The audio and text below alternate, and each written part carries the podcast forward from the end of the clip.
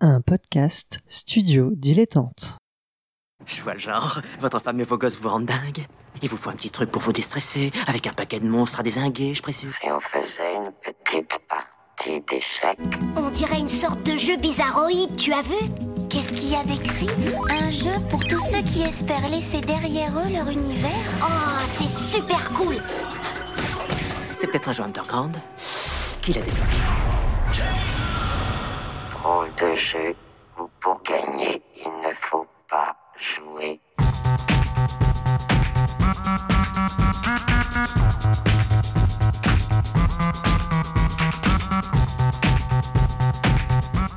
Bonjour à toutes et à tous pour ce nouveau numéro spécial de Ludologie. Pour la troisième édition consécutive, nous avons le plaisir de partager avec vous les tables rondes et conférences qui se sont tenues au Stunfest, Festival des cultures vidéoludiques de Rennes. Ces temps d'échange font se rencontrer professionnels, scientifiques, journalistes et enthousiastes autour de nombreuses questions relatives au jeu, en tant qu'objet et en tant que pratique. Ils sont le fruit du travail conjoint de l'association 3 Hit Combo, qui porte le festival, du NES Blog avec Yann Chauvière, initiateur des cycles de conférences, de l'équipe de ludologie et tout spécialement Manuel Bedouet qui co-organise les conférences, et de nombreux bénévoles et participants. Nous espérons que ces temps d'échange vous plairont autant qu'à nous. Sachez en tout cas qu'il n'est pas impossible que vous y retrouviez des voix familières. Bonne écoute Bonjour Bonjour Alors, donc, euh, on va maintenant vous parler de la relation euh, que les joueurs et les joueuses tissent avec leurs personnages. Je suis avec euh, Nathalie. Bonjour, tu es, Bonjour tu es streameuse et youtubeuse. Ouais. Euh, et tu as notamment une, euh, enfin, tu as notamment une chaîne de car analyse, donc d'analyse de, de personnages euh, de jeux vidéo. Et c'est un peu pour ça que voilà que j'avais demandé à Yann que tu viennes aujourd'hui.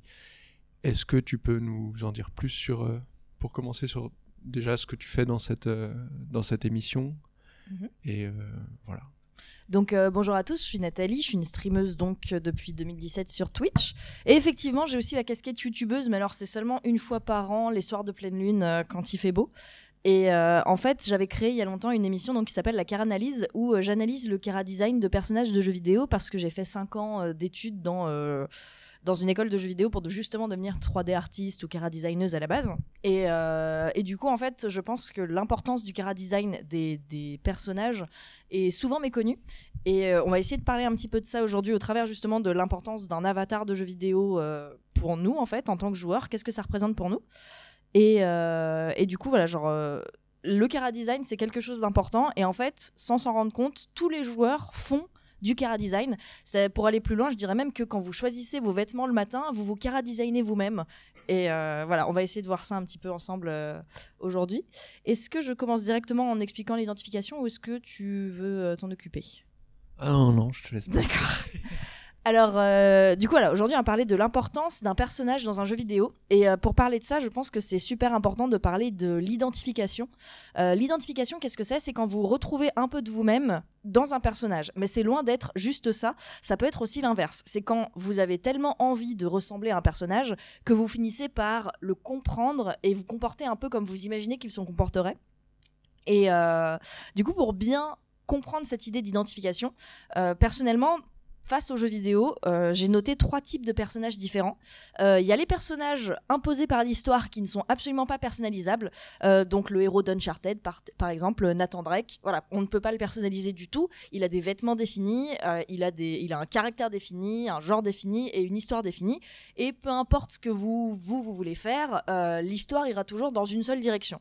Ensuite, il y a les personnages personnalisables, donc comme dans Mass Effect, dans beaucoup de RPG, Skyrim euh, et tout ça, où vous avez des personnages qui là par contre sont un peu sont complètement libres. Genre euh, vous pouvez vraiment choisir leur genre, vous pouvez choisir leur coiffure, vous pouvez même avoir des petits choix pour leur euh, leur origine, leur euh, je sais pas moi leur backstory dans Mass Effect par exemple, vous pouviez faire ça, choisir d'où ils venaient, choisir si, leur- si leurs parents étaient morts, si leurs parents étaient vivants, des, des petites choses comme ça.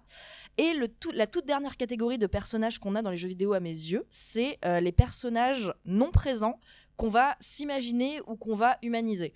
Euh, par exemple, pour ça, il y a, je sais pas pour ceux qui connaissent Thomas Was Alone, qui est donc un jeu où vous jouez juste un cube. Et pourtant, ce cube, au fur et à mesure de l'histoire et du scénario, euh, au fur et à mesure de ce que vous, vous allez faire, va complètement devenir un personnage à part entière. Euh, Il y a aussi des idées de euh, tous ces jeux où vous êtes en vue à la première personne et où en fait votre personnage n'existe pas. Si vous dézoomiez la caméra, c'est juste des mains qui, qui bougent dans le vide. Mais là aussi, vous, avez, vous allez quand même inconsciemment créer un personnage et vous mettre dans la peau d'un personnage. Et donc voilà, il y a ces trois catégories dont on va parler séparément une par une. Oui, et du coup, c'est vrai que cette, par rapport à cette dernière catégorie, qui est un peu une catégorie limite, Mm. elle, elle sert bien à, montrer à quel point, enfin, finalement, c'est important le, le chara design et, et, euh, et voilà, à ex- à exemplifier aussi euh, ce, ce dont tu parlais en termes d'identification ou de projection. On parle parfois aussi d'identité projective, c'est-à-dire, euh, voilà, de, enfin, on a, on a son, son identité à soi, donc comment on se perçoit dans le monde, à travers ses relations à ses proches, etc. Et on a aussi son identité en fait, on, comment dire, on projette son, son identité dans des objets inanimés, dans des, dans des, f- enfin, dans des fantasmes, dans des, dans des imaginaires, Mm. et euh, y compris du coup dans des avatars. Et on peut avoir comme ça éclaté, morcelé peut-être son identité à travers ces différents avatars et tout ça. Et par rapport, euh, du coup, pour revenir sur la deuxième catégorie, qui est vraiment celle qui est peut-être la plus au cœur de notre sujet, enfin celle des personnages personnalisables. euh, voilà aussi l'idée de ce sujet, c'était un peu d'in- d'interroger aussi l'industrie, parce qu'aujourd'hui, on a euh, des jeux comme euh, Fortnite, dont vous avez tous entendu parler, qui est un jeu gratuit, mais finalement qui est un jeu qui génère énormément d'argent, qui génère énormément d'argent comment Notamment en vendant de la personnalisation d'apparence. Donc avec euh, un système de, de loot etc., de, enfin de, microtransactions, et- etc. Donc on voit bien que enfin, finalement on sait plus à- en jouant à Fortnite si on joue à un- vraiment à un battle royale ou si on joue à un jeu de mode ou si on joue un peu aux deux, un jeu social, on, Il s'agit de bien présenter. Il y a etc. quelque chose de très intéressant là-dessus. En plus, j'ai lu récemment un article qui expliquait que certains enfants, euh, par rapport à Fortnite, parce que Fortnite c'est clairement un jeu où les plus jeunes euh, sont vraiment très nombreux dessus, et malheureusement, Et la... très jeunes. et très jeunes. Eh ben, justement, malheureusement en fait, euh, la... le système monétaire entre guillemets de Fortnite fait que il y a certains enfants qui sont bullies, donc qui sont vraiment euh, maltraités par d'autres enfants parce qu'ils n'ont pas de skin, par exemple. Parce qu'en gros, euh, vous vous souvenez peut-être les discriminations qu'on pouvait avoir dans la cour de récré en mode euh, ouais, euh, t'as pas des, des chaussures Nike, donc tes parents sont pauvres, donc on va, on va te maltraiter. Et ben on retrouve strictement la même chose dans Fortnite, c'est-à-dire que les enfants sont obligés de supplier leurs parents pour acheter des skins pour leurs personnages parce que sinon il, personne veut jouer avec eux, ils se font mettre de côté ou des choses comme ça. Donc l'importance du, du cara design passe aussi par là et c'est super intéressant ce rapport à l'avatar parce qu'en gros c'est pour renvoyer une image euh, de socialement acceptable aussi euh, pour ces enfants-là. C'est l'idée de pas de se faire accepter malgré tout, l'idée de montrer que voilà on a une personnalité et qu'on n'est pas euh, le, personnage par défaut. J'avais trouvé ça très intéressant aussi. Donc oui, dans, un jeu comme Fortnite, on peut voir effectivement l'importance du, du cara design parce qu'en fait Fortnite c'est un mélange des personnages imposables et personnalisables. C'est-à-dire que vous pouvez acheter un personnage, mais il est déjà tout fait, il me semble. Vous pouvez pas choisir je veux telle coiffure avec tel vêtement avec tel euh, tel genre. Il me semble, vous avez des personnages imposés avec un costume en entier et potentiellement des fois vous avez le choix du genre, mais je crois que c'est tout. Et euh, et en gros, euh, voilà, on revient, on revient toujours sur les mêmes problématiques. Donc c'est celle de l'importance du cara design, l'importance de l'identification. Et euh, du coup, je pensais commencer à la limite par vous parler donc des personnages, euh, donc ceux qui nous intéressent le moins entre guillemets, les personnages imposables. Et euh, pourquoi en fait même ces personnages, on arrive à s'attacher à eux et à suivre leur histoire. Je vous parlais tout à l'heure de d'Uncharted, et en fait, le personnage de Nathan Drake.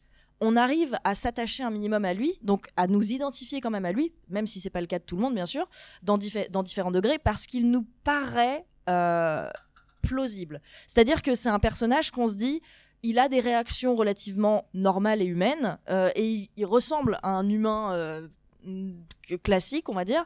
Donc, on arrive à s'attacher un petit peu à lui, et euh, c'est là qu'en fait arrive l'importance du cara design. Nathan Drake, pour ceux qui voient pas du tout qui c'est, c'est vraiment un mec blanc qui a genre la trentaine, un peu plus, un peu moins. Il a des cheveux bruns un peu courts, et donc là, on va entrer dans du cara design pur. Il a un jean un petit peu déchiré. Il a une veste, enfin un t-shirt un peu blanc, euh, pareil, un petit peu sale. Il a un harnais en cuir et il a des bonnes grosses bottes euh, de marche. Et en fait, Un euh, humain classique donc. voilà, vraiment. Bah, l'air de rien, oui. Genre, c'est des vêtements qu'on est, qu'on est habitué à voir. Voilà, genre, vous êtes nombreux à avoir des jeans ou des chaussures et tout ça. Et en fait, malgré tout, malgré ça, oh, voilà, incroyable, vous portez des jeans, c'est mieux. hein, J'aurais préféré ça plutôt qu'en caleçon. Mais voilà, donc en gros, Nathan Drake. Sa personnalité, vous allez la retrouver dans les vêtements qu'il porte. Parce qu'en gros, les vêtements de Nathan Drake, ils sont pas là au hasard. C'est pas un humain qui s'est levé le matin et qui s'est dit, bah tiens, je vais mettre un jean avec des chaussures aujourd'hui. C'est vraiment des cara designers qui ont fait, alors, Nathan Drake, on veut qu'il renvoie une image. On veut qu'il renvoie l'image de l'explorateur, euh, du mec cool, euh, et en même temps... Fuckboy Tinder. Euh, Oui, alors non, peut-être, peut-être finalement. Euh, non, non, c'est c'est un peu vrai. Euh, en fait, Nathan Drake, il a vraiment été fait pour plaire. Il y a beaucoup de gens qui disent Lara Croft a été faite pour plaire aux mecs, avec ses énormes boobs et tout ça. Et Nathan Drake a été fait pour plaire aux meufs.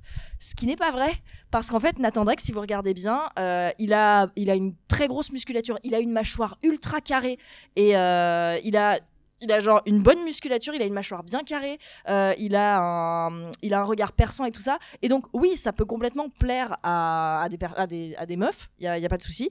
Mais c'est aussi des attributs qu'on voit comme très masculins. Le, le fait d'avoir une bonne carrure, d'avoir une bonne mâchoire, d'avoir du coup, des. qui permettent l'identification, enfin, qui, donnent ça. envie de. C'est ça, qui font que du coup tout le monde a envie de s'inc- de s'incarner entre guillemets à Nathan Drake, c'est-à-dire que les mecs ont envie de lui ressembler et les meufs effectivement ont envie de euh, bah, restons polis. Les meufs euh, l'apprécient beaucoup et veulent caresser ses cheveux.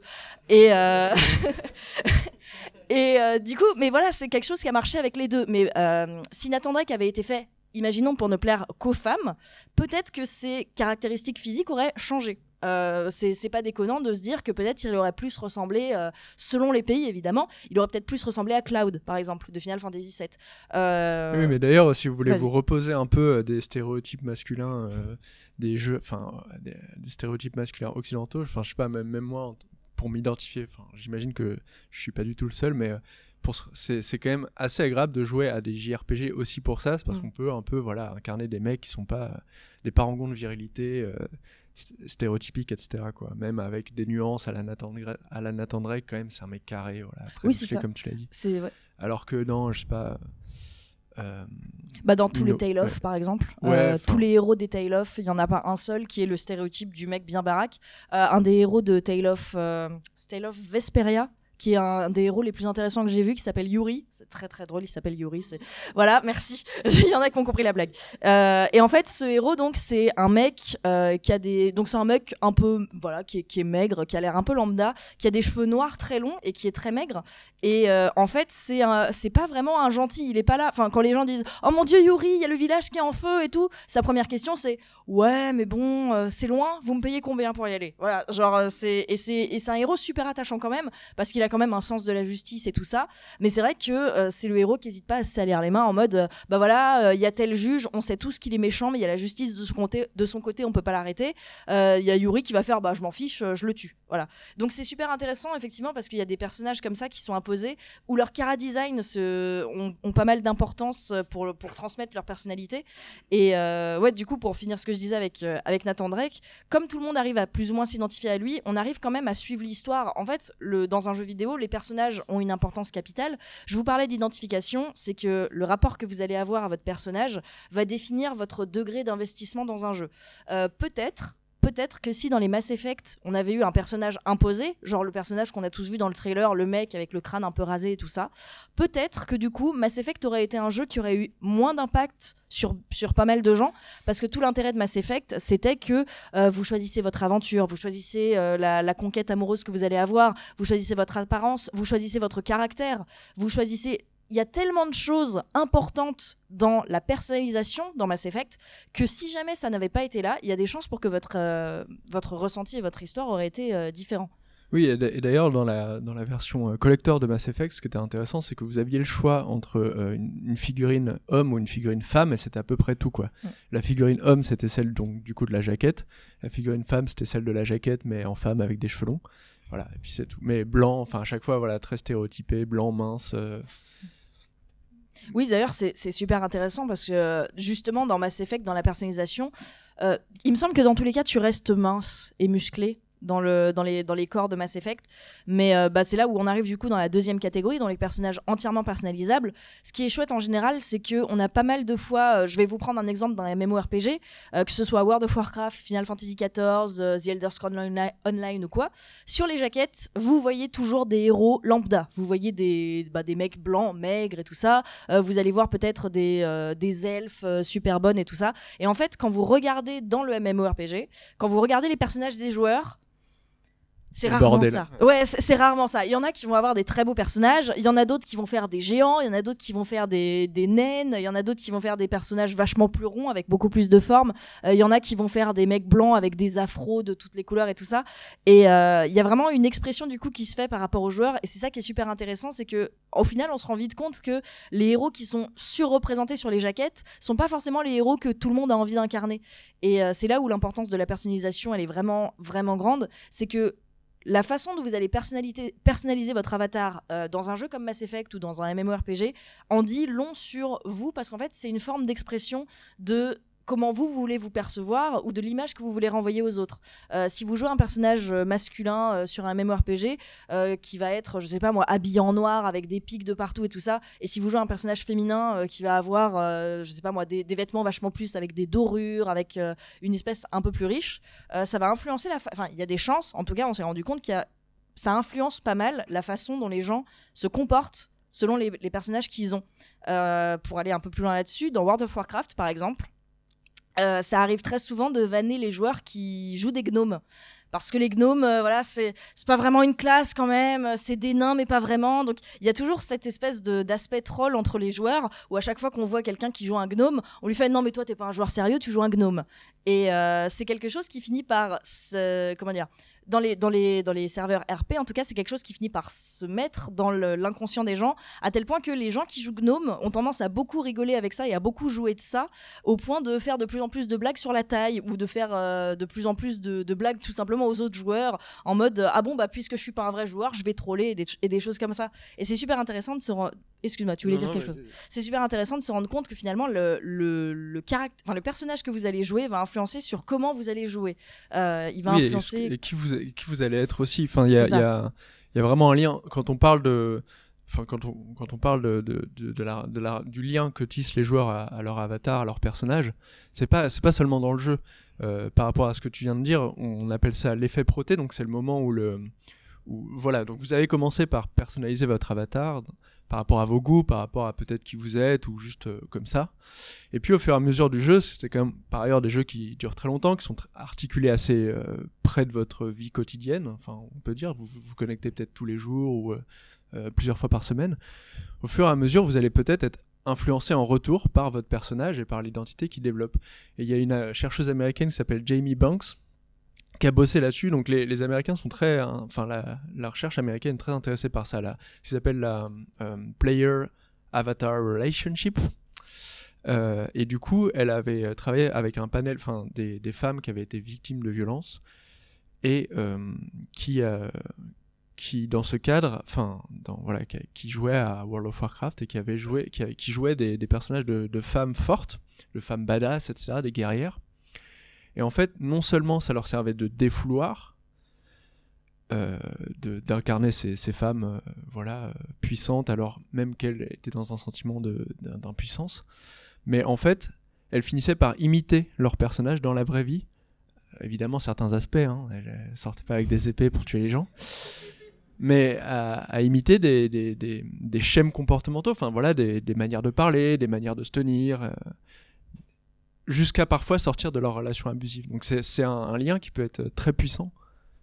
Voilà, du coup, c'est. Euh, ouais, ouais, non, mais complètement. Pour rebondir sur les, les MMORPG et l'importance du coup que votre personnage peut avoir pour prendre dans votre vie ensuite, euh, on s'est rendu compte dans des, dans des domaines un peu similaires que, par exemple, quand vous jouez à un MMO vous êtes souvent en groupe et du coup quand vous êtes en groupe et que euh, pour, une, pour x ou y raison vous devez devenir le raid leader par exemple. Donc vous devenez un petit peu le chef qui doit dire ok donc là contre tel boss il va falloir qu'on fasse ça il va falloir qu'on fasse ça. On s'est rendu compte que même les gens qui sont normalement très timides quand ils prennent le rôle de, de raid leader comme il y a cet aspect c'est un jeu et c'est mon personnage mon personnage c'est le chef de guilde et tout ça et eh ben je vais prendre mes responsabilités et en fait on se rend compte que ces gens arrivent à gagner de la confiance en eux et cette confiance en eux elle va rester ensuite pour l'extérieur. C'est à dire que ça leur fait gagner des vraies compétences de de leadership entre guillemets qui restent et qui font que ben plus tard si jamais dans la vraie vie ils ont ils se retrouvent dans une situation un peu similaire où il y a besoin d'être dirigés ils seront capables de le refaire parce qu'ils l'ont fait dans un MMORPG avant. Et euh, c'est pour ça que ça m'étonne pas du tout l'étude qui a été faite donc avec ces femmes qui du coup grâce à leur personnage le fait de voir quelqu'un se comporter d'une certaine manière on finit par se dire ah mais du coup moi aussi je peux le faire. Et ça peut paraître aussi bête que euh, bah oui d'avoir des personnages de, de femmes badass c'est super important parce qu'effectivement euh, dans la représentation des personnages féminins dans les, dans les jeux vidéo en, ce moment ou même dans les, dans les médias on a souvent ce, cette même figure. C'est tout le temps la femme euh, séductrice euh, qui est à moitié à poil. C'est souvent la seule, la seule femme du groupe. Voilà c'est la femme qui va être un peu douce ou qui va faire de la magie qui fera jamais grand chose de physique et des choses comme ça. Le problème d'avoir que cette image tout le temps tout le temps tout le temps tout le temps c'est que ça crée une espèce de cliché qui inconsciemment finit par se dire ouais bon c'est le personnage féminin du groupe. Oui j'imagine que c'est la magicienne ou que c'est la hileuse et qu'elle est timide et qu'elle est gentille. Et en fait ce, ce stéréotype fait qu'on commence à avoir du mal euh, en temps- en- à- par rapport à soi-même à se dire bah tiens j'ai envie de faire autre chose. Parce qu'on voit rarement autre chose et ça nourrit pas notre imaginaire pour créer d'autres euh, personnages d'autres stéréotypes de personnages. Ouais, et, et alors que enfin, les, les, les joueurs, quand même, il faut le dire, euh, ont un imaginaire assez fou. Enfin, bon, quand on fréquente des, euh, des, des, des, des mondes de, de MMORPG, on est enfin, moi je suis souvent estomaqué. Et, et d'ailleurs, je sais pas si vous savez, mais il y, a des- il y a des sites dédiés. euh, par exemple, pour euh, The Old Republic, il y a Thor Fashion. Mm. Pour euh, The Elder Scrolls Online, il y a Ezo Fashion. Il y a, il y a la même chose pour The Secret World, etc. Enfin, pour C'est des Final sites- Fantasy XIV aussi ouais. D'accord, c'est génial. toujours Moi, j'adore ces trucs, c'est-à-dire que c'est des sites où, donc déjà, c'est des, c'est des encyclopédies sur tous les éléments de personnalisation possibles dans le jeu, tous les éléments, que ce soit pour, euh, les meubles dans votre maison, si vous avez la possibilité d'avoir une maison, ou alors les, pièces de vêtements, etc. Mais en plus, c'est aussi un une espèce de défilé de mode virtuel au sens où euh, n'importe qui peut euh, poster sur ces sites son personnage avec des screenshots, avec évidemment des poses généralement assez drôles ou qui le mettent en valeur, etc. Et euh, en précisant, voilà, alors ça, alors le, le bracelet, je l'ai eu à tel endroit, c'est telle pièce d'équipement, etc. Et ce qui est, assez fou, c'est que, en fait, parce que les, MMO, c'est mixte, en fait, par rapport aux catégories que tu as proposées. C'est-à-dire qu'il y a des personnages imposés, mais les personnages imposés, c'est généralement les PNJ. Alors que, justement, les personnages personnalisables, c'est les personnages joueurs. Mais dans les boutiques euh, de customisation, on te propose d'avoir euh, le même, euh, je sais pas, dans Star Wars Online, ça va être euh, Revan. Tu peux avoir l'armure de Revan dans trois versions différentes, voilà. Donc on te propose quand même des ensembles tout faits qui correspondent à des personnages célèbres de l'univers en question. Et on pourrait se dire, mais oui, bien sûr, les gens, ils ont envie de jouer Luke Skywalker, donc ils vont, euh, ils vont acheter à 20 euros, euh, ouais, parce que c'est très cher quand même, euh, le, le, le, costume complet de euh, bidule ou machin. Mais en fait, non, les, les gens, ce qu'ils font, enfin la plupart des joueurs, ce qu'ils font, c'est qu'ils prennent un petit bout de un tel, un petit bout de truc, etc. Et puis ils font leur sauce, quoi. Et euh, du coup, je- moi, moi, je pense que les cara designers d'aujourd'hui, je suis assez convaincu qu'ils vont chercher euh, dans ces univers-là ce que font les gens, etc. Euh, Comment, euh, voilà, t'as, t'as- t'as le choix que entre euh, des filles à gros seins blanches, etc. ou euh, des hommes euh, musclés, machin. Bon, bah, bon, bah, qu'est-ce que tu vas faire? Tu vas jouer à un MMO, parce qu'au moins là, tu vas pouvoir incarner un peu euh, ce que tu veux, enfin, un peu plus en tout cas. Oui, c'est ça. Et euh, pour rebondir sur ce que tu disais sur le fait que les joueurs finalement font leur propre défilé de mode, euh, les MMORPG s'en sont bien rendus compte et mettent à, disposition de- des joueurs beaucoup de, vêtements. Et c'est super intéressant parce que euh, je sais pas si vous avez suivi beaucoup de débats qu'il y a eu sur la monétisation des jeux euh, dernièrement, où pas mal de gens ont tendance à dire oui, mais tout ce qui est loot box, c'est pas grave parce que c'est des choses que cosmétiques. En sous-entendant que du coup, dans les jeux vidéo, le cosmétique, c'est quelque chose de pas très important et qu'au final, ça peut se monétiser. En fait, tout ce qu'on est en train de dire là depuis le début de cette table ronde, ça nous prouve bien que non, le cosmétique, c'est pas rien, c'est important. Euh, pour nous tous, en tout cas, c'est quelque chose d'important de pouvoir personnaliser son personnage. On a tous, je pense, tous les gens qui ont joué à des jeux vidéo et qui ont eu l'option, la, la capacité de personnaliser leur personnage, l'ont déjà fait. Donc c'est bien la preuve qu'il y a quelque chose d'intéressant pour nous et d'important dans, la- personnalisation. C'est une expression de, ça peut être une expression de personnalité, ça peut être une expression de goût. Euh, des fois, ça peut juste être avoir envie de ressembler à quelque chose. Ça peut être beaucoup, beaucoup de raisons qui nous poussent à ça. Et du coup, c'est assez intéressant de se rendre compte à quel point le cosmétique est important. Et si ça rapporte autant d'argent euh, aux boîtes de jeux vidéo, le fait de faire du free-to-play, mais uniquement cosmétique, c'est bien la preuve que c'est quelque chose de, capital en fait pour notre, attachement au jeu et euh, notre, euh, notre vision en fait de, de l'importance que, que notre personnage va avoir et va renvoyer en tout cas. Oui, tout à fait. Enfin, c'est vrai qu'on a tendance à, à réduire les jeux aux mécaniques de gameplay, ce qui est un aspect évi- évidemment très important. Mais les jeux, c'est pas que ça. Enfin, les jeux, c'est c'est évidemment des histoires, euh, des univers qui sont déployés, etc. Et dans un roman, vous allez, de la même façon, vous allez vous intéresser. Enfin, dans, un roman ou un film, c'est une évidence la question de comment les personnages sont écrits, comment ils sont euh, décrits. Et dans, les jeux, c'est un peu le parent pauvre. Enfin, en tout cas, tout se passe comme si c'était le parent pauvre. Évidemment que non. C'est-à-dire qu'évidemment qu'il y a quand même des cara des cara designers qui existent, qui sont voilà payés pour travailler sur, euh, pour faire des personnages très léchés, etc. C'est quand même euh, réfléchi. Mais dans la culture des joueurs, alors même que, euh, bah alors même qu'il y a des joueurs comme nous qui trouvent ça, qui trouvent ça très intéressant, et probablement vous aussi, euh, il y a, euh, comme tu disais, ce truc des euh, les loot box qui sont quand même des, enfin des, par exemple les, voilà les loot box qui sont un mécanisme de prédation. hein. Enfin voilà, c'est c'est quand même ça, ça, ça relève du, casino, du jeu d'argent. Enfin c'est vous achetez, vous savez pas ce que vous allez avoir dedans, etc. Euh, Il y a un mécanisme de hasard qui est un facteur de hasard qui est très fort, donc vous allez racheter, etc. etc. Euh, mais voilà, on le justifie en disant bah c'est pas grave, parce que finalement ça te file pas de de bonus euh, dans, pour ton jeu, euh, c'est que cosmétique. Donc bon, sous-entendu, ceux qui s'intéressent à la cosmétique sont euh, des pigeons ou sont une forme de vanité, quoi. Ils sont, sont pas dans. Ce qui les intéresse, c'est pas le jeu, c'est des choses superficielles, etc. En fait, ça dit beaucoup de choses sur, bah, voilà, sur la, manière dont on envisage la- comment dirais-je, bah, dont on envisage, je pense, la mode, des choses comme le maquillage, enfin, espèce de Et puis- les injonctions euh, con- contradictoires où il faut à la fois se maquiller, il faut à la fois bien s'habiller, mais en même temps, si tu le fais, t'es t'es vaniteux, t'es t'es superficiel, oui, oui, c'est ça. Il y a aussi un autre aspect, que, ce qui est super important, c'est que quand vous mettez de l'argent pour euh, du cosmétique, genre par exemple dans League of Legends, quand vous mettez 15 euros pour acheter un skin légendaire, euh, souvent vous avez envie de jouer à League of Legends, même pas parce que le jeu vous passionne tant que ça, mais parce que vous vous êtes dit, bon, euh, depuis le début de, mo- de, de ma vie sur League of Legends, j'ai dû mettre 3000 euros dans le compte. Je vais peut-être continuer à jouer pour rentabiliser tout ça, parce qu'on culpabilise un petit peu. Donc voilà, genre le cosmétique et l'importance de la personnalisation, parce que ouais, dans League of Legends, c'est complètement des personnages imposés. Et en fait, euh, justement, ils se sont rendus compte que il y avait quelque chose à faire, enfin, il y avait quelque chose d'intéressant à donner aux gens des versions différentes de ces personnages imposés. Euh, je sais pas, moi, par exemple, on a le personnage euh, d'Ezreal, qui est un, un jeune garçon blond, un peu explorateur, qui ressemble un petit peu à. Alors, qui ressemble pas du tout à Nathan Drake physiquement, mais je veux dire, il a les mêmes, les mêmes vêtements, genre une espèce de jean avec veste en cuir et tout ça. Et euh, ce personnage-là, si vous voulez, vous pouvez le personnaliser, vous pouvez en faire, euh, je sais plus, on peut en faire un joueur débonnaire. Alors, débonnaire, ouais, c'est le nom du skin, mais en gros, euh, vous pouvez en faire un séducteur. Donc, d'un coup, vous allez le voir en, en smoking, bien habillé, avec une petite rose dans la bouche euh, et tout ça. C'est à Euh, ça que ressemble un séducteur. Voilà, voilà, c'est évidemment, n'est-ce pas? C'est ça que- qu'on aime toutes. Mais voilà, c'est super marrant. Vous pouvez, sinon, si vous voulez, vous pouvez le faire ressembler à. Alors oui, ils ont fait un skin de ça il y a pas longtemps. Vous pouvez le faire ressembler à une magical girl. Ils ont fait un truc avec des magical girls et dedans il y a Ezreal et c'est absolument génial. Le costume lui va très très bien. Et en fait, c'est c'est ça. Enfin, il qui- devient intéressant. voilà, enfin, ça y est.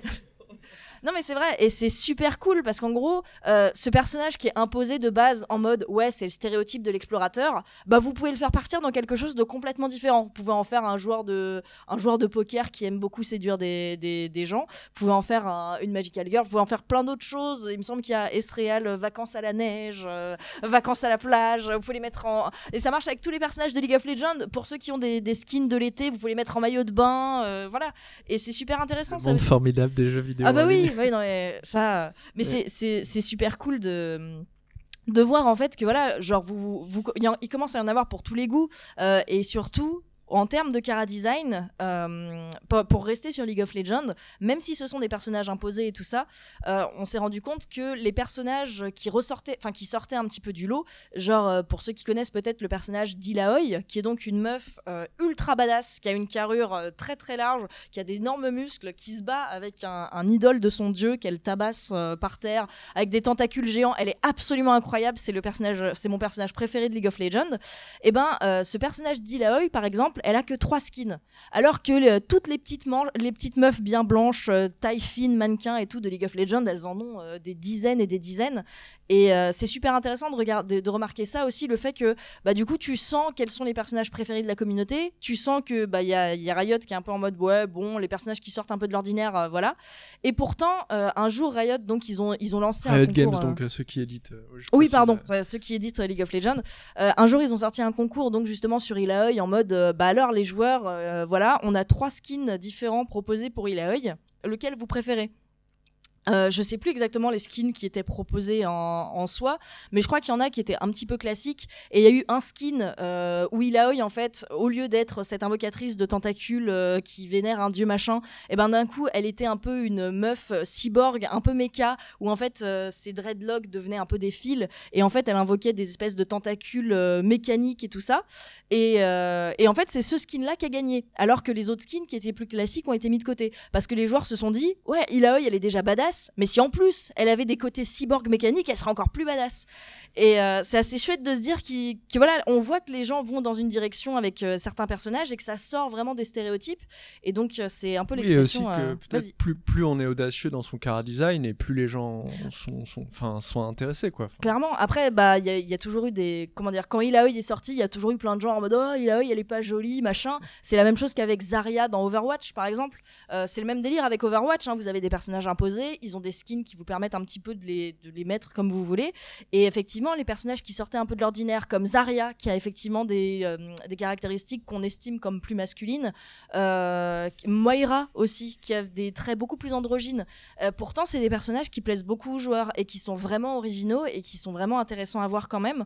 Et c'est bien la preuve qu'au final, on peut s'identifier et on peut s'attacher à toutes sortes de personnages. Il y a des centaines et des centaines de personnages différents et on peut tous s'y attacher. Pour peu qu'ils soient bien faits, si, dans le cas de personnages imposables, bah, c'est le cas par exemple, à mes yeux, de Moira, Zarya.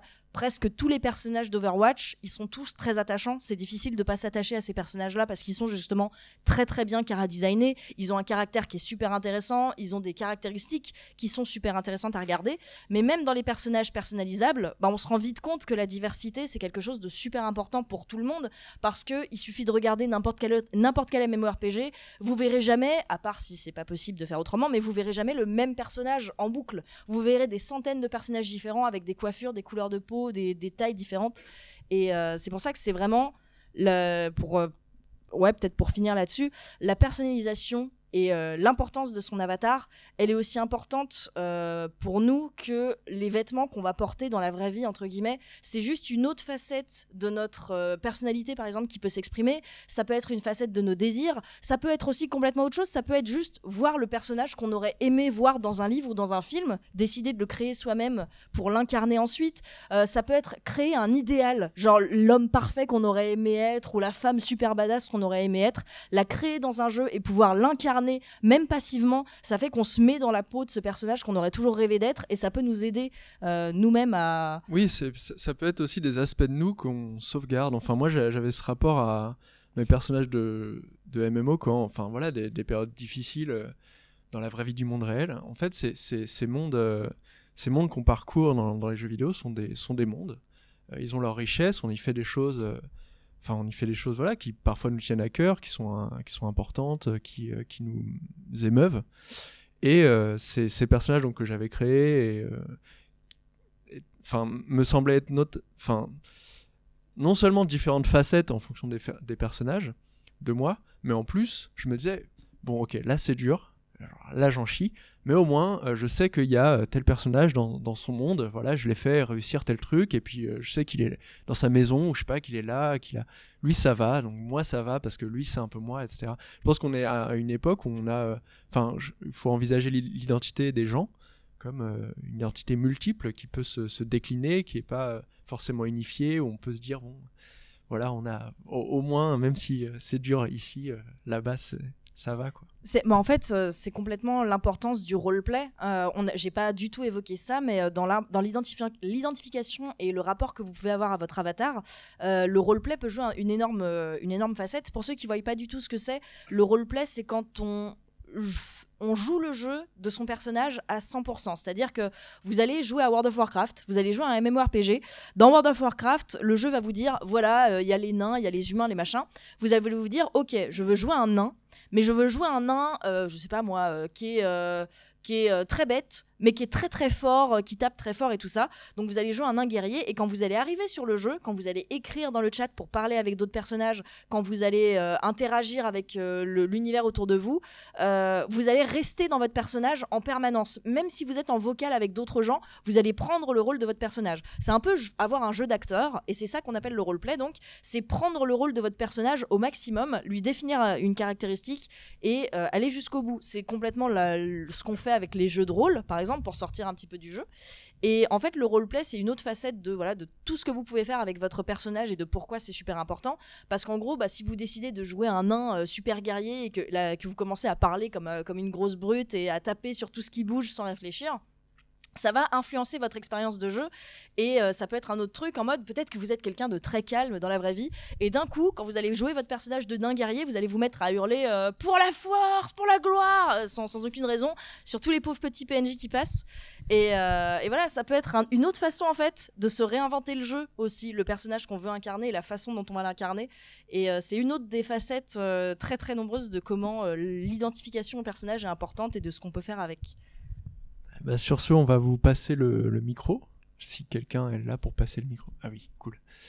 Et donc on va passer aux questions, remarques, interventions. C'est vrai qu'on est assez curieux de vos expériences euh, personnelles. N'hésitez pas si vous avez des anecdotes et tout ça. Euh, bonjour, déjà on parle souvent Bonjour. de la sexualisation des femmes dans le jeu vidéo, euh, avec bon, des femmes avec des gros attributs un peu partout, euh, sauf que depuis au moins 2007, euh, ça commence à changer, surtout avec Face de Mirror Edge, c'est là où j'ai vu, bah, c'est juste une femme comme tout le monde, elle a pas des gros attributs parce qu'elle doit faire du parcours. Et c'est vrai qu'on voit une Lara Croft avec euh, des, seins énormes, c'est un peu plus dur pour elle. Mais même avec le nouveau Tomb Raider, on a vu que bah, maintenant Square Enix sont plus dans le mode bah, ça sert à rien de faire des femmes avec euh, des gros attributs partout parce que ça plaît de moins en moins et on n'arrive pas à se référer euh, à des personnes dans le genre. Les jeux de combat c'est encore pire hein, quand on voit des Poison Ivy euh, où euh, voilà c'est où toutes les filles sont en jupe ou en mini short. Euh, euh, non, non, euh, oui, non, c'était Ivy, voilà. Pardon, merci. Et pareil pour les hommes où ils sont tous super musclés, il n'y a jamais trop un, mec lambda tout mince. Et ça manque, mais ça commence à venir. Et ça commence vraiment à venir et c'est bien. Ok. Non mais c'était une question intéressante. Il n'y avait pas de question, hein. J'ai pas raté le. Ok, ok. Ça commence, mais c'est pas encore ça. Oui, on- malheureusement c'est pas encore ça, mais je suis d'accord, ça commence. Bonjour. Euh, Je sais pas si vous connaissez le jeu Black and White de Peter Molyneux. Si. Et euh, donc ça pourrait être une catégorie en plus, je pense, ou en fait. c'est- c'est dans la troisième catégorie que j'avais dit, oui, euh, où en fait tu imagines le personnage. Tu sais, c'est comme euh, Thomas Was Alone, c'est juste un cube, et au fur et à mesure de l'histoire. Mais là, je suis entièrement d'accord avec toi, c'est une main, euh, et tu, tu es un dieu, et tu choisis un petit Mais peu ce que tu fais. Oui, la main c'est nous, mais il y a quand même un avatar, et l'avatar change en fonction de nos actions. Ah, alors ça, c'est la créature. Ouais, c'est ça, ouais. Ah, alors, ok. Et donc, enfin, et moi je le vois comme euh, l'avatar parce que la main c'est vraiment juste les, euh, les commandes qu'on va donner et c'est euh, l'avatar qui va plutôt les, les exécuter quoi. Ah, c'est marrant Et, parce que. ouais. Enfin, excuse-moi. C'est juste qu'en fait, par rapport au- à comment c'est fait dans le jeu, Black and White, c'est vraiment vu comme ta créature, c'est ton animal de compagnie en fait. Du coup, c'est marrant Ah, de j'y- le voir comme un avatar. Alors j'y ai joué euh, il y a un petit peu longtemps, j'étais encore jeune et tout, peut-être que peut-être que ça joue. Euh, mais euh, du coup je me demandais ouais si vous aviez d'autres exemples de jeux comme ça où en fait les, les actions qu'on va faire vont se répercuter en fait sur le cara design Ah du mais personnage. complètement. Mais dans tous les dans tous les jeux en fait où tu as de la personnalisation justement, s'il y en a qui connaissent la série des Fables, Fable c'était super cool. Fable c'était un jeu où tu incarnais un héros Et en fait, euh, si tu faisais des bonnes actions, eh ben, tu allais avoir les yeux bleus, euh, tu allais avoir une gueule d'ange sans cicatrice et tout ça. Et quand tu étais un paragon de, gen- de gentillesse et de vertu, tu avais une auréole au-dessus de la tête. Et si tu faisais l'inverse, que tu commençais à tuer des gens, euh, que tu commençais à maltraiter des, des enfants ou des trucs comme ça, tu avais des cornes qui commençaient à pousser sur ton front, tu avais des flammes qui sortaient de tes yeux, et tous les personnages autour de toi réagissaient en te trouvant absolument répugnant. Là où, quand tu étais un paragon de vertu, absolument, tu arrivais dans un nouveau village, tu n'y avais jamais mis les pieds, et là, tu voyais une nuée d'une vingtaine de PNJ qui couraient vers toi avec un cœur au-dessus de la tête en épouse-moi. Voilà, ça- normalement, ça, ça n'arrive pas dans Fable, mais quand tu es un, héros beau et très vertueux, ça arrive. Du coup, il y a. En fait, je trouve que tous les jeux, enfin, je pense que beaucoup de jeux où tu as de la personnalisation et où justement tu as un, un système de conséquences, entre guillemets, tes actions ouais, se répertorient. euh, C'était le cas dans Mass Effect. Mass Effect, c'est pareil. Quand tu fais des mauvaises actions, tu as des cicatrices qui commencent à ressortir sur ton visage. euh, les gens autour de toi, ils réagissent différemment. Alors que quand tu fais des bonnes actions, euh, bah, tes, cicat- tes cicatrices se résorbent. C'était dans Mass Effect 2, ça surtout. Euh, après, d'autres jeux qui font un peu ça, euh, là, je vais un petit peu galérer, mais en tout cas, c'est quelque chose de commun, euh, ouais, d'avoir des, des, comment dire, des conséquences de tes choix qui se, re- qui se marquent sur ton personnage. Euh, bonjour, donc j'aurais une question sur euh, bah, le caractère anthropomorphe de la plupart des personnages en fait. Vous avez pris l'exemple de Nathan Drake Mhm. en disant que c'est le fait que ce soit un homme qui permet de s'identifier, de s'attacher euh, pour un maximum de personnes. Mhm. Euh, là récemment, dans Final Fantasy XIV, dans la lettre du développeur, Yoshida a abordé le fait que euh, les Rodgar, qui vont être un nouveau personnage, euh, un nouveau type de personnage, une nouvelle race ajoutée, ne sera pas vraiment anthropomorphe et qu'ils avaient beaucoup hésité à la mettre de peur que les gens ne l'aiment pas. Hmm. Euh, pourtant, il y a des personnages non anthropomorphes auxquels on s'attache, comme Oui. Spyro, comme dans, Oui. dans Camille, etc. Alors, qu'est-ce que qu'est-ce qui fait Est-ce que vraiment les développeurs ont peur de mettre des personnages non anthropomorphes en pensant qu'on ne va pas s'identifier, ou est-ce que euh, c'est vraiment réel en fait que non, quand c'est pas humain, on, on ne s'y attache pas Bah, moi, je pense que ça. Enfin, il y, a- aussi une tradition du. Enfin, les, les jeux- à succès. Parce qu'il y, a- y, a des- y a des jeux de niche, des jeux indés euh, notamment, qui, où voilà, on va jouer. Là, euh, récemment, j'ai joué à la série des Shelter. Je sais pas si vous voyez. donc, dans Shelter 1, on joue une maman blaireau. Et euh, on doit euh, amener ses petits euh, à la survie. Et dans, Shelter 2, on joue une maman lynx. D'ailleurs, j'ai pas pu jouer à Shelter 2 parce que je m'identifiais trop et que les, petits lynx ils étaient trop mignons et quand j'ai appris qu'en fait ils pouvaient mourir, ce qui est un tabou par ailleurs dans les jeux vidéo, hein, normalement les enfants ils meurent pas. Et là en fait ils meurent parce que c'est des lynx, c'est des animaux. Et du coup je voulais pas y jouer, je voulais pas y jouer, j'avais trop peur d'être mauvais. mais mais voilà dans, le cinéma en fait les les, les films vraiment cinématographiques par rapport aux dessins animés, je, mets de côté les dessins animés, mais les films avec des animaux, c'est galère, parce que c'est galère une direction d'acteur, euh, pour des animaux quoi, ils font ils font pas ce qu'on leur dit globalement. Et je, pense que voilà, dans, dans le jeu vidéo, c'est à mon avis c'est enfin surtout dans les jeux à succès, c'est qu'on prend, on prend, ah, c'est quoi une aventure? Bah une aventure c'est un personnage euh, humain et puis alors il lui arrive plein de trucs, voilà. Et euh, il y a peut-être moins de modèles où les héros sont animaux, je sais pas. C'est marrant parce que je suis pas. Enfin, je pense qu'en fait, c'est pas un problème d'identification. Enfin, à mes yeux, en fait, on peut s'identifier à n'importe quoi. Euh, absolument Oui, oui. n'importe quoi pour être un, un héros de jeu vidéo, pour peu qu'il y ait les moyens derrière. Encore une fois, euh, Thomas Was Alone, le héros, c'est un cube et c'est un très très bon jeu. Euh, Il y a d'autres jeux où, euh, ouais, vous allez juste jouer une paire de mains. Il y a rien qui vous dit que c'est un humain, mais ouais, vous voyez des mains avec cinq doigts, vous dites ouais, c'est un humain. Et euh, genre on peut s'attacher à tout on- ah, parce qu'en fait on a tendance à créer nous-mêmes euh, ce qui nous manque chez, ces personnages-là. Et euh, il y a énormément de jeux en fait euh, de l'époque de la PS2 notamment où les héros étaient complètement des, mi-animaux mais humains Euh, donc ouais on a cité Spyro il y a les héros de Crash Bandicoot qui, qui sont pas du tout humains. Il y a euh, Medevil c'est un squelette. Enfin je, je vais pas faire la liste de tout mais en vrai s'il n'y a pas tant que ça de héros anthropomorphes, je pense que c'est juste. euh, Enfin, s'il y en a beaucoup plus, pardon, des anthropomorphes que, euh, que des, des, des héros un peu euh, animaux ou un peu autres, en fait, finalement, c'est juste parce que ça demande un peu plus d'efforts euh, pour arriver à les Ah oui, rendre. en termes euh, de modèle euh, 3D, c'est ça non, même pas. Ah non, même pas. C'est même pas en termes de modèle 3D. C'est juste que si vous faites un héros que vous dites, euh, ce héros-là, c'est un, c'est un homme renard, et que donc on commence vraiment à faire un renard, euh, voilà, un renard bien bien renard, mais avec euh, voilà qui se tient sur ses deux pattes et qui va tirer une épée et tout ça.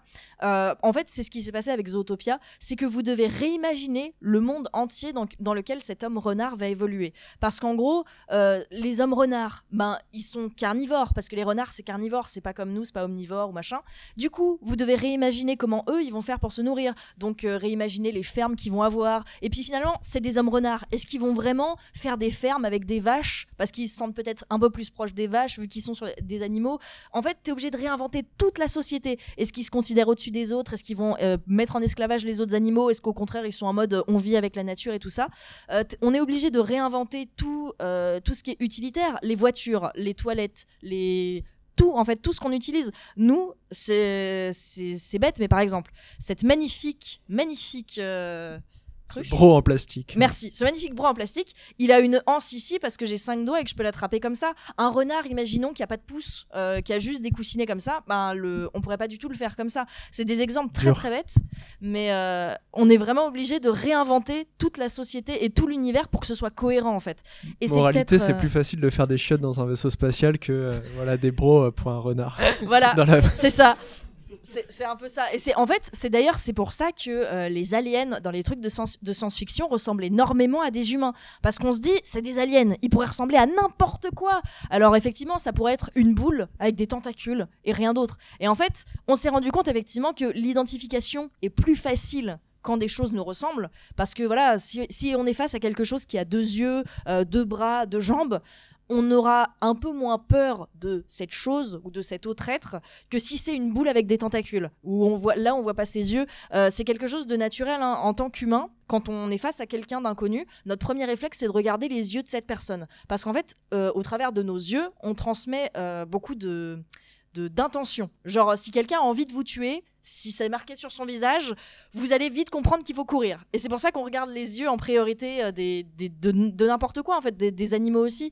Et euh, si vous êtes face à quelque chose qui n'a pas d'œil, qui n'a pas de visage, déjà de base vous allez être confus parce que vous savez pas où regarder. Et donc ça, ça entraîne plus de la peur que de l'identification. Donc là, c'est bon, je pense que c'est vraiment pour ça qu'on a des, héros et des personnages qui, qui sont vraiment humains les trois quarts du temps. Mais on a vu plein d'autres jeux où effectivement les, les héros et les personnages ne sont pas humains et où ça marche très bien. Euh, que ce soit dans des trucs un peu plus cartoon ou alors bah, dans Overwatch par exemple, c'est un hamster. Dans Overwatch, il y a un héros qui a un hamster dans une, dans une boule géante. Et malgré tout, ça marche très bien parce qu'il a des attitudes très humaines. Genre, quand il gagne, il fait un petit signe de la victoire comme ça. euh, voilà. C'est, on leur met des, petites, euh, des petits trucs humains pour qu'on Les s'identifie encore hamsters plus. font pas ça. Et ben celui-là, suis si. déçu.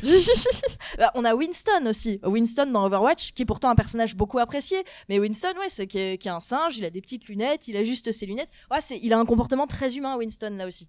Donc, euh, mais voilà, je, je, je maintiens que tu, tu peux rendre n'importe quel objet ou euh, être euh, attachant et tu peux en faire un héros de jeu vidéo. Mais effectivement, si on en a moins, c'est parce que c'est plus dur. Ça demande beaucoup plus de travail d'imagination pour les, pour les designers de rendre l'univers cohérent autour du personnage qu'on a. Dernière question peut-être, remarque, question, euh, anecdote. Euh, bonjour, merci pour euh, l'intervention. J'avais une question, euh, c'est la personne qui a parlé des personnages féminins qui m'y a fait penser. Euh, Aujourd'hui, on fait un Geralt avec la barbe qui pousse et qu'on peut gérer euh, comme on veut. Est-ce qu'un jour on aura une meuf avec des poils qui poussent? Et qu'on pourra gérer comme on veut Ce serait vraiment cool. Je suis Euh, sûre c'est, en train de se faire quelque part. Le Ouais, monde ouais, est grand. mais- Il y, a, il y a sûrement un studio quelque part qui doit être enfin, enfin en train d'y penser. Mais enfin, moi j'aimerais aussi par exemple, euh, bah voilà, tu, tu joues à un personnage assez classique à qui il arrive des aventures et qui se fout sur la gueule avec des monstres et puis bon, il est très blessé. Et là, je sais pas, genre, euh, ben, en fait, il se retrouve en fauteuil roulant parce que ça- la baston était vraiment violente. Et en fait, c'est pas, c'est pas un malus, c'est juste que le jeu change et tu te retrouves avec un héros en fauteuil roulant et tu dois repenser euh, l'approche des combats, etc. et la façon dont tu vas par exemple t'infiltrer, etc. Ce que ça veut dire et tout. Enfin, je trouve ça génial, quoi, qu'il y ait y ait en fait euh, la possibilité de corps euh, non valides, de corps différents et qu'il faille gérer le jeu différemment. Comment? Oui, oui. oui. Dans, euh, Peut-être tu peux le... parce que moi j'ai pas trop entendu. D'accord, donc oui, euh, il- dans, dans Sly 3, effectivement, on joue une tortue qui est dans un fauteuil roulant. En gros, la série des Sly, euh, c'est des personnages donc à moitié animaux, euh, très, très cartoon. Et en fait, dans le trio qu'on a, donc on a un raton laveur, on a une tortue, et c'est qui le dernier? Le cochon. Le hippopotame ou cochon? Il est rose. C'est vrai qu'on a, on a un petit peu du mal. Mais en tout cas, oui. Et en fait, dans, à la fin du 2, euh, il y a le personnage de la tortue qui, euh, qui a un accident pour sauver ses amis, je crois. euh, je me souviens plus exactement non plus. Mais c'est vrai, à la fin du 2, donc le personnage de la tortue a un accident. Et en fait, dans tout le 3, il est en fauteuil roulant. Et euh, le jeu te dit. Ben, le personnage est un peu triste en mode Ah bah non, je suis en fauteuil roulant. Et en fait, le jeu te montre que le personnage est toujours aussi utile. Il est toujours aussi badass. Il a juste euh, fait des tas d'inventions sur son fauteuil roulant. Il a mis une hélice sur son fauteuil roulant. Il a mis des, des turbos lance-roquettes et tout ça. Et du coup, bah, il se déplace à- sur son hélice. Euh, C'est comme si c'était un inventeur de base. Bah, c'est absolument pas une, euh, c'est absolument pas un, un- un problème pour lui. Effectivement, il, il s'en sort très bien. Il invente des tas de trucs et le, le jeu nous montre pas ça comme un handicap. En fait, c'est juste que bah le personnage a changé, mais euh, il continue toujours euh, très bien sa vie. Donc ouais, ouais, c'est. Voilà, bon donc euh, mais les, les, les poils qui poussent et les corps queer, euh, enfin on attend quoi. Après, ouais, s'il y a des cara designers euh, dans la salle. Mais c'est ça qui est bien parce qu'en fait, comme il y, a de, il y a de plus en plus de cara designers, euh, maintenant des développeurs de jeux vidéo, il y en a plein, comme euh, Lola Guildou, la développeuse du dimanche, arrête pas de le dire. Tout le monde peut faire des jeux vidéo. Et l'avantage, quand tout le monde essaye de faire des jeux vidéo, c'est qu'il y a des gens avec des tas de points de vue différents qui commencent à s'y mettre. Et quand on a des points de vue différents, on fait des personnages différents, on fait des univers différents. Et du coup, on va forcément avoir euh, de plus en plus de diversité dans les jeux. Et c'est que du bien. On attend ça avec impatience. Tout à fait. Eh bien, merci de nous avoir écoutés. Merci et à, tous. Et... Merci d'avoir suivi ce podcast. Si vous l'avez aimé, et si vous aimez les contenus que nous proposons, n'hésitez pas à le noter et à poster un commentaire sur votre plateforme de podcast habituelle. Vous pouvez aussi nous suivre sur Facebook et Twitter. En tout cas, on se retrouve très vite pour un nouveau numéro. Et d'ici là, n'oubliez pas de jouer. Pour soutenir ce podcast et l'assaut qui le porte, rendez-vous sur tipeee.com slash studio-dilettante.